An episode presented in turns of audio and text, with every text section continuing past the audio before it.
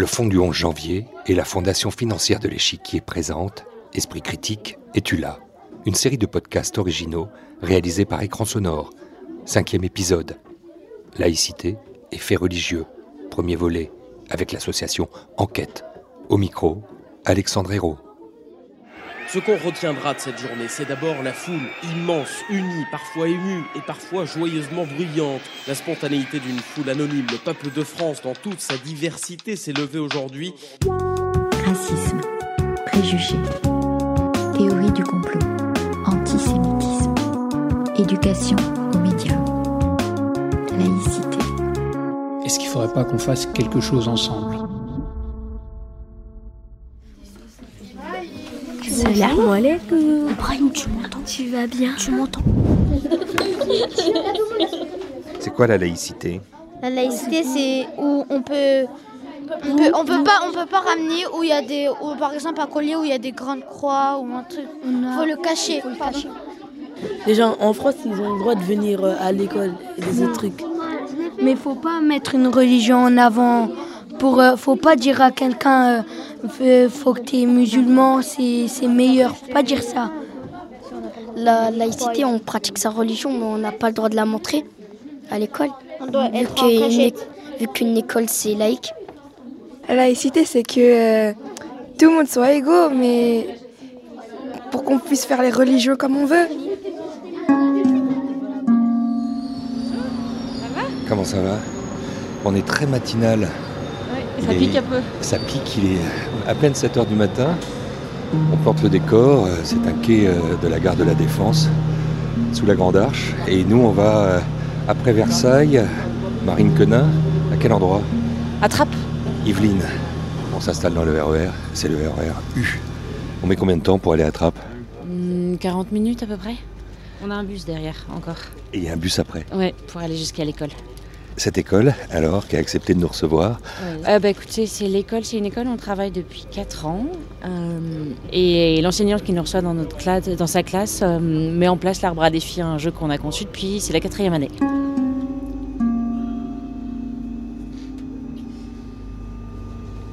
on se laisse porter par les oscillations de ce train. Les gens dorment pour la plupart encore un peu. On se réveille doucement et on va vers euh, peut-être euh, Marine Quenin, les oscillations de la mémoire. Il y a dix ans, vous créez euh, Enquête. Enquête de quoi? D'apporter des outils aux enfants pour qu'ils puissent comprendre le monde dans lequel ils sont et qu'ils puissent parler sereinement de ce- ces sujets que sont les questions des religions et la laïcité dans un environnement qui n'est pas du tout ou pas vraiment.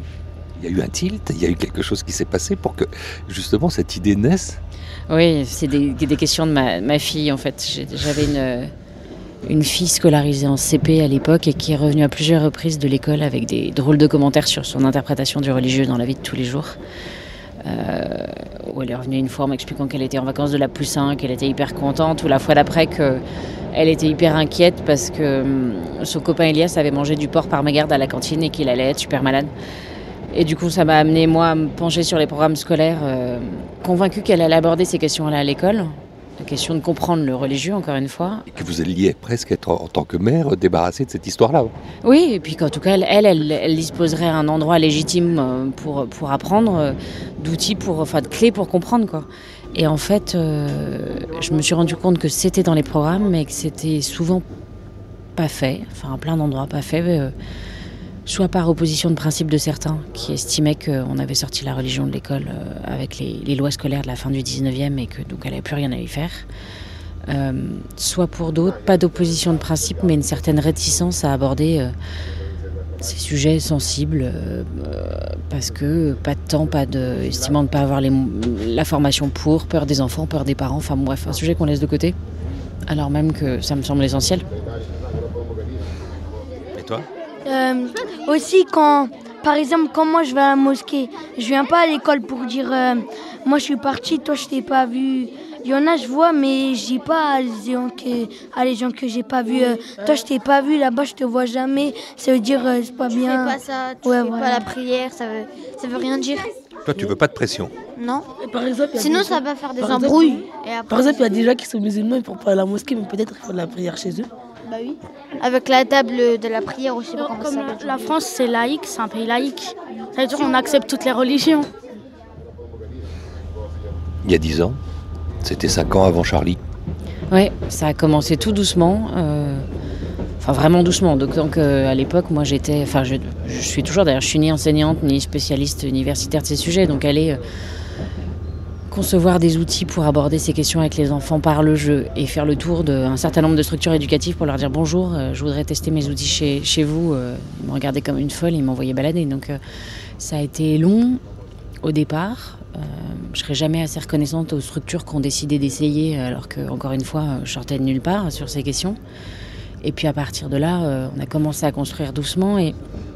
Mais comme vous le disiez, en fait, on a commencé à devenir, je pense, audible au moment de Charlie. C'est-à-dire que avant, personne ne voulait parler du religieux avec les enfants. Enfin, on n'avait pas envie. de rester à la maison. Qu'est-ce qu'on allait remuer quelque chose qui n'avait pas être remué? Et puis Charlie a un peu. Euh, enfin, les attentats de Charlie de l'hypercachère ont, ont pas mal remué les choses. Où les politiques comme les éducateurs sont sentis quand même assez démunis à un moment en se disant il y a, enfin, il y a quelque chose qu'on a foiré quoi et du coup à la recherche d'actions éducatives ou autres qui existaient et qui pouvaient en partie répondre à au problème. Et du coup on est devenu audible et visible à ce moment-là. D'un coup d'un seul on est devenu intéressant. Avec euh, ce qui s'est passé aussi, c'est que le fond du 11 janvier, euh, cette dizaine de, fondations qui se décident, effectivement, euh, Marine Quenin de faire quelque chose, se tourne aussi vers, les, vers ceux qui avaient une expertise dont vous faisiez partie. Vous étiez presque précurseur. Oui, parce que jusqu'alors, euh, comme, comme, toute association, on a des problèmes de financement qui, qui se posent, hein, question de financement, et, il y avait peu de structures privées, de fondations privées prêtes à prendre le risque de s'investir sur ces sujets-là. C'est-à-dire qu'on se faisait toujours euh, envoyer balader euh, avec des arguments qu'on n'était pas assez ceci, pas assez cela, que on n'était pas leur cible, etc. Et c'est une des premières structures de financement qui a décidé de nous soutenir. Il y en, avait une ou deux euh, autres qui étaient plutôt des fondations familiales, mais du coup qui a décidé, avec tous les risques que ça comportait, euh, parce que des sujets encore une fois extrêmement sensibles, de, nous soutenir financièrement et de façon pas anodine, c'est-à-dire avec un, un, appui global pour qu'on puisse déployer ce qu'on avait commencé à monter. On arrive bientôt.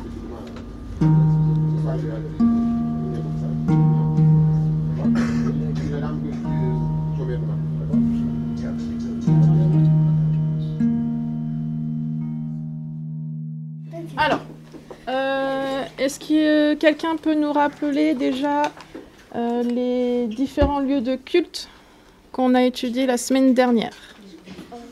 Par exemple, le lieu de culte euh, euh, des Juifs, Marois. La synagogue, oui. Le lieu de culte des catholiques. Amen. L'église, très bien. Et le lieu de culte des musulmans, Khalid? La mosquée. Ok. Alors, ce matin, je vais vous présenter une nouvelle carte, un nouveau défi qu'on n'a pas encore vu. C'est la fameuse carte orange, et c'est ce qu'on appelle euh, les stéréotypes. Émilie, c'est gentil de nous recevoir. On est chez vous. On est chez moi. Et puis aujourd'hui, avec Marine Quenin qui m'accompagne ici, on a évoqué euh, cet arbre à défi, ce bel outil. Oui, c'est un très bel outil. Je m'en suis saisie et euh, aujourd'hui ça fonctionne plutôt bien. Euh, il y a un petit extrait là, du travail qu'on a fait depuis le début de l'année. Ouais, il y a pas mal de trucs. Euh, on essaye d'illustrer au maximum avec des. Oui, oui allez-y. Marine, vous dites, je vais prendre une photo, parce que ça veut dire que là, vous voyez déployer finalement tout ce qui a été savamment, patiemment imaginé pour que ça soit efficace. On écrit? Ouais, il y, a plein, y a plein de choses, c'est génial. Vous avez un point sur la différenciation entre croire et savoir. Qu'est-ce qui relève du savoir, comment on le construit? À quoi ça renvoie, ce qui relève au croire? Vous voyez, on le voit de nos propres yeux, toucher, expérience. On a des preuves scientifiques, historiques, archéologiques. Côté croire, c'est on n'a pas vu, hésité, on n'est pas sûr, on ne sait pas, la vie de chaque personne, le sentiment. Et puis vous avez euh, sur le côté gauche la différence entre athéisme, monothéisme, politisme et agnosticisme. Vous voyez Alors que c'est un mot compliqué a priori pour les enfants. Et puis on a les villes saintes, les calendriers, La différence entre nationalité, origine géographique et conviction D'un côté athée, animiste, bouddhiste, chrétien. C'est des notions plus que difficiles. Oui, oui. même pour les adultes, c'est très euh, complexe. Il y a beaucoup d'amalgame, mm. surtout entre nationalité et, et conviction religieuse. C'est vrai que arabe, musulman, c'est très très euh, lié, c'est fortement lié pour, euh, pour les élèves et même pour les adultes. Donc euh, c'est vrai que c'était une, une, séance très, très enrichissante. Comment, en règle générale, justement, l'éducation nationale aborde cette question-là de l'enseignement des faits religieux dans le temple de la laïcité? Pour moi, je trouve que c'est une notion qui est très taboue encore à l'école. Je ne sais pas trop comment elle est enseignée dans les autres classes. Euh, je sais qu'il y a des collègues qui ont peur, entre guillemets, sûrement, d'aborder euh, ce, notamment ce projet de l'arbre à défi autour du fait religieux. C'est tabou parce que euh, voilà, y, enfin, on a eu des soucis, c'est vrai, au tout début, la première année qu'on l'a lancé avec des parents. Qu'est-ce qu'ils disaient, les parents? Bah, Ils ne comprenaient pas trop ce que, ce, que, ce que la religion venait faire à l'école. Et euh, donc voilà, il a fallu leur expliquer que la laïcité, en fait, ça, ça n'est pas euh, ne pas parler de religion, surtout pas. C'est pas un terme euh, négatif. Il faut le voir plutôt comme justement euh, pouvoir parler des religions en toute liberté à partir du moment où on n'impose pas la sienne. Voilà, il faut savoir entendre les convictions des autres, essayer de les comprendre sans pour autant y. C'est cette fameuse neutralité. Oui, alors, euh, les élèves ont du mal à afficher leur neutralité, surtout euh, ici, euh, mais ils, écoutent et puis ils cherchent vraiment à comprendre les autres religions. On fait beaucoup de liens aussi, on essaye de faire beaucoup de liens, notamment entre les trois grandes religions, donc la, chrétienté, la, religion musulmane et juive, le judaïsme, pour montrer qu'en fait, bah, quelque part, on, part, on a on vient tous de, enfin comment dire, on a tous un point commun. Et après, c'est en fonction, c'est très personnel en fait. C'est au fond, c'est au plus profond de soi. On va penser différemment, on va croire différemment. Tout comme on va pouvoir interpréter un livre ou un film, bah, la religion, elle, elle s'interprète pareil. C'est très personnel.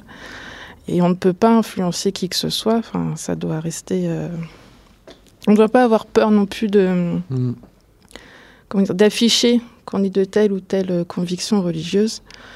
Euh, tout comme on a, on ne doit pas pour autant euh, la, comment dire, j'ai du mal ce matin. je suis debout depuis 4 heures. J'ai mon fils qui est malade, oui, oui. Oh là là. Ça va C'est très dur. euh, il, je, je, pense qu'il fait une otite encore. Ah ouais. Alors, je vais vous proposer plusieurs, plusieurs réponses comme, euh, comme d'habitude. Et vous allez en discuter entre vous dans votre groupe. Et vous allez choisir ce qui vous paraît être la, la bonne réponse. D'accord? Première réponse éventuelle. Cet homme, c'est un musulman. C'est un musulman et il fait son pèlerinage à la Mecque, en Arabie Saoudite. Ça, c'est la première solution. Ou alors, c'est un chrétien et il visite une église à Jérusalem, donc en Israël.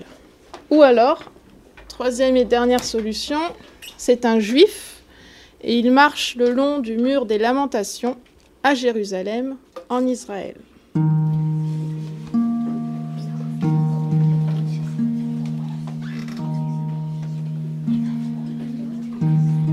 Émilie Moreau, vous dites surtout ici.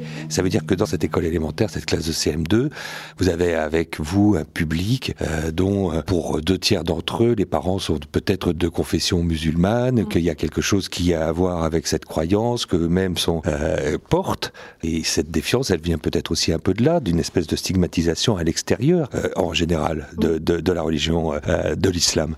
Oui, tout à fait. Oui, je dois avoir euh, peut-être allé euh, 10% de mes élèves qui sont d'une autre conviction, alors que ce soit agnostique, athéiste ou, euh, chrétien ou autre. Et c'est vrai que j'ai remarqué que c'était des élèves qui étaient très euh, introvertis quant à leurs croyances. Parce que tout autour d'eux, en fait, on parle de l'islam et, les élèves ne s'en cachent pas, ils en parlent beaucoup. c'est très très présent. Vous allez voir, euh, beaucoup ponctuent leurs phrases par euh, Allah, Allah, Allah tout le temps. C'est devenu vraiment une, ponctuation, une majuscule et un point. Et du coup, je pense qu'il y a des élèves qui, bah, qui n'osent pas parler de leurs propres convictions par peur euh, de représailles peut-être, par certains, ou de ne pas être compris, d'être mal jugés. De même qu'entre eux, les élèves musulmans euh, vont beaucoup se titiller sur le fait qu'un tel pratique mal sa religion parce que, euh, par exemple, il va pas faire le ramadan, parce que euh, il va dire ceci, parce qu'il va faire cela. Donc voilà, c'est les amener à comprendre que ben déjà il n'y a pas une religion mieux que l'autre et que dans une même religion il y a encore différentes croyances et chacun pratique à sa manière. C'est pas parce qu'il y en a qui est plus pratiquant qui va être forcément plus croyant. C'est des notions assez complexes. Voilà, leur faire comprendre qu'il n'y a pas de, de bons ou de mauvais croyants. Chacun euh, croit à sa manière. Qu'est-ce qu'il faut faire là maintenant? Bah, je révise. Et tu révises quoi? Bah, on va revoir euh, c'est quoi la mosquée, le saint Le, j'arrive pas à dire le saint Nicog. Nous allons voir l'église encore. On va revoir, on va revoir jusqu'à ce rentrer dans nos têtes. Et pourquoi c'est important que ça rentre dans les têtes bah, Comme ça, quand on sera grand, on pourra, on pourra savoir comment faire. Comment faire avec ceux qui ne pensent pas pareil que toi ou qui ne croient pas aux mêmes choses que toi, c'est ça? Oui, comme ça au moins on pourra les expliquer comment faire. S'ils ne croient pas, on doit mettre un commentaire pour leur expliquer. L'idée, c'est pas d'en faire que le, le, sujet dont on parle, mais en faire un sujet dont on, on apprend à parler calmement, en comprenant qu'il y a des gens qui croient pas la même chose et que même au sein d'une religion, il y a des façons de faire extrêmement diverses. Et de pouvoir en parler, euh, en effet, de façon apaisée, sans se sentir jugé, sans, et sans imposer quoi que ce soit à qui que ce soit. Il y a une forme, en fait, de. Je trouve dans cet enseignement de mise à distance, qui n'est pas une mise à distance de reniement ou de négation, mais une mise à distance qui apaise, en fait je suis incapable d'en parler en faisant un pas de côté euh, et sans me sentir agressée ou sans vouloir imposer quoi que ce soit à qui que ce soit. Et, quand on le fait, ça, finit par arriver, ce truc-là. Mais... je pense qu'il y a vraiment qu'à l'école, en fait, où c'est possible, où on peut parler de ça librement, parce qu'à la maison, soit c'est tabou, ou soit il y a pas, ne serait-ce pas les, apports euh, culturels possibles. Euh, enfin, moi-même, hein, je dois me m'alimenter sans arrêt, pour pas dire de bêtises. Euh, c'est vrai que si, si euh, on, ne s'en empare pas à l'école, bah, je vois pas où est-ce qu'ils vont, à part le fait d'aller par eux-mêmes chercher des informations, mais ça, ils n'en sont pas encore capables. Je vois pas où ils pourront euh, apprendre toutes ces choses. Qu'est-ce que tu as appris aujourd'hui? Aujourd'hui, que la là-bas, ça fait, ça, ça fait pas, c'est pas, ça veut pas dire la religion que j'ai là-bas. Le rabbin, le pasteur, et le prêtre. On a, on a pris aujourd'hui l'imam, le rabbin, le pasteur et le prêtre. Tout ça, c'était des mots que tu connaissais pas. Oui. Si moi, imam, je connaissais. Moi, je que pasteur, pasteur. j'ai déjà entendu, prêtre aussi. mais rabbin, et j'ai déjà entendu, mais je savais pas c'était quoi. Donc on se dit pas qu'on a ouvert la boîte de Pandore. Non, du tout. Au contraire, tout va, très bien. moi, je suis très satisfait du travail. Et même pour les élèves, je trouve que ça, ça se commet aussi avec d'autres dispositifs qui sont sur l'école. Je pense à un projet sur l'empathie. Il y a plein de choses qui sont en train d'aller dans le bon sens. Voilà, la sonnerie marque un terme.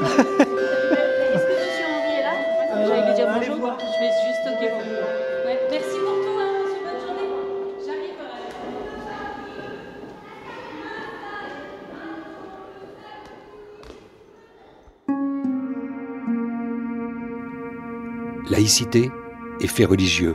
Fin de ce cinquième épisode de cette série de podcasts produite par le Fonds du 11 janvier et réalisée par Écran Sonore. Remerciements à Marine Quenin, fondatrice et directrice de l'association Enquête, ainsi qu'à Amélie Moreau qui nous a ouvert sa classe de CM2 de l'école primaire Henri Wallon à Trappes.